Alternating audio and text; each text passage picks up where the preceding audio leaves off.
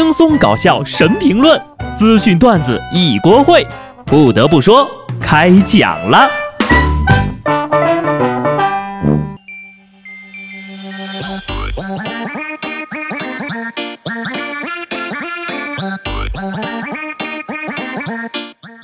Hello，听众朋友们，大家好，这里是有趣的。不得不说，我是机智的小布。我觉得啊，人类真的是很神奇。小时候特别不怕死，但又特别热爱活着。什么样的三无零食都吃过，什么样危险的游戏都敢玩。岁数大了呀，就特别的怕死，但又每天都不想活。什么样三无的保健品都敢吃，还总通过工作慢性自杀。喝啤酒都想泡枸杞的人，还总熬夜刷剧。我们这些九零后的老人家呀，还是要多吃吃绿色的健康食品。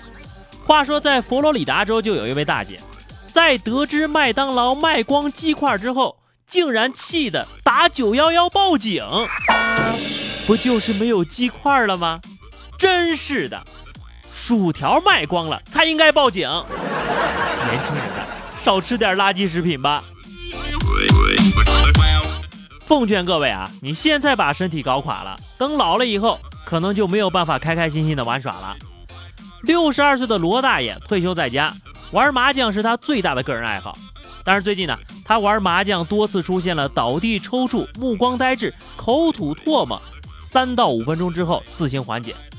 一个礼拜之前呢，朋友的儿子结婚，罗大爷就打了两个小时的麻将，再次发病，急忙送往了医院。医生诊断后说了。最佳的治疗方法就是戒除麻将。我觉得啊，最佳的治疗方法应该是别人快要胡牌的时候，赶紧抽，很快呀就没人陪你玩了，这病不就好了？我还想问一下啊，有没有那种上班性癫痫症？我好像犯病了。自从有了打车软件，时不时我就想揍人。前几天呢，朋友圈有人吐槽自己的奇葩约车经历，约了位顺风车回上海，司机说他太累了，让我来开。虽然说引起了大伙儿的吐槽，但是呢，也有人觉得司机有点洒脱，并想象了几种可以自圆其说的假设。也许啊，司机只是想找个代驾，也没想赚钱，就是顺个司机把自己给带回去，或者司机可能是个驾校教练，职业病犯了。我倒是真遇到过一个司机，不要钱，但是得听他唱歌。那回呀，真的是我这辈子坐过时间最长的车程了。是不要钱，要命啊！约车这种事情啊，虽然只是一面之缘，但是也是要看运气的。曾经就有人用这个约车软件叫顺风车来接他的，竟然是一辆拖拉机。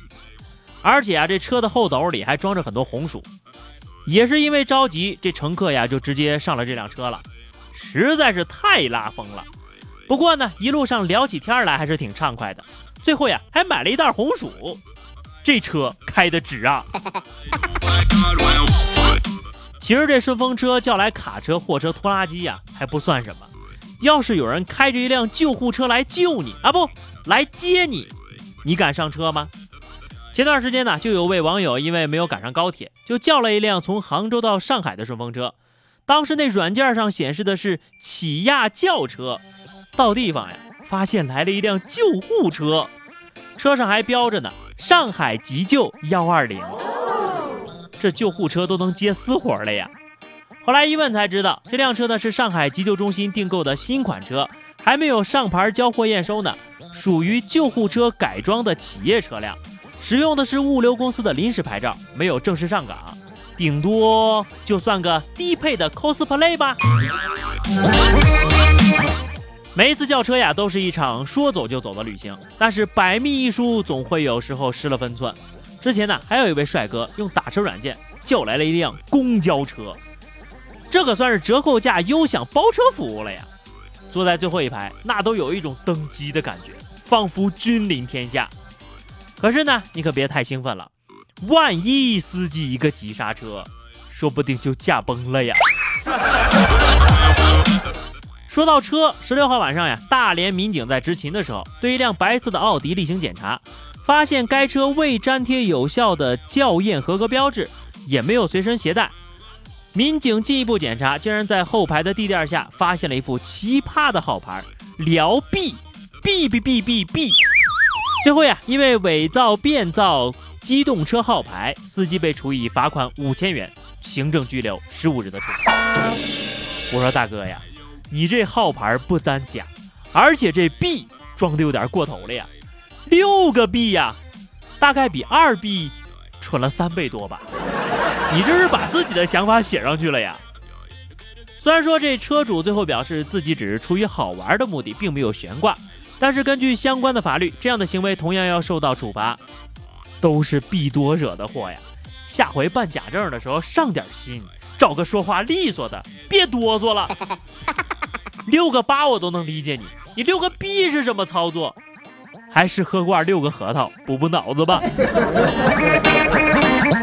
全国首个都是 B 的车牌号并不够震撼，下面这事就厉害了，全球首家线上法院上线啦！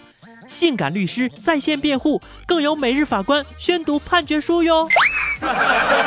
杭州互联网法院十八号上午正式挂牌，这是全世界第一家互联网法院。将集中管辖杭州地区的网络购物合同纠纷案等涉网案件，实现涉网纠纷在线审。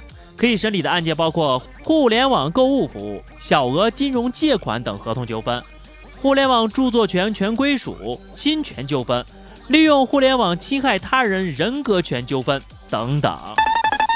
这回是真键盘断案了。看到杭州呀，我就明白了。那赔偿款估计都是得支付宝转账吧。我打算去上诉了啊，希望可以判决不扫，终身不得网络购物。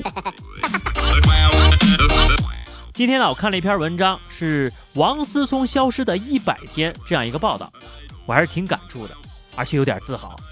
这自豪感呢，就来源于人家王思聪失踪了一百天才有人发现写个报道，我上班迟到十分钟。就有人打电话来问我了，怎么没来上班呀？不想干了是不是？这说明呀，我比王思聪还要有人关心动向啊！一想到这儿，那真是满满的溢出的自豪感。有人可能会吐槽我啊，说是思聪比我有钱多了，他确实比我们自豪。但是你想想，有人关心也是挺好的，哪怕可能是那个来催你上班的领导。所以啊。人呢要学会自我安慰，乐观生活。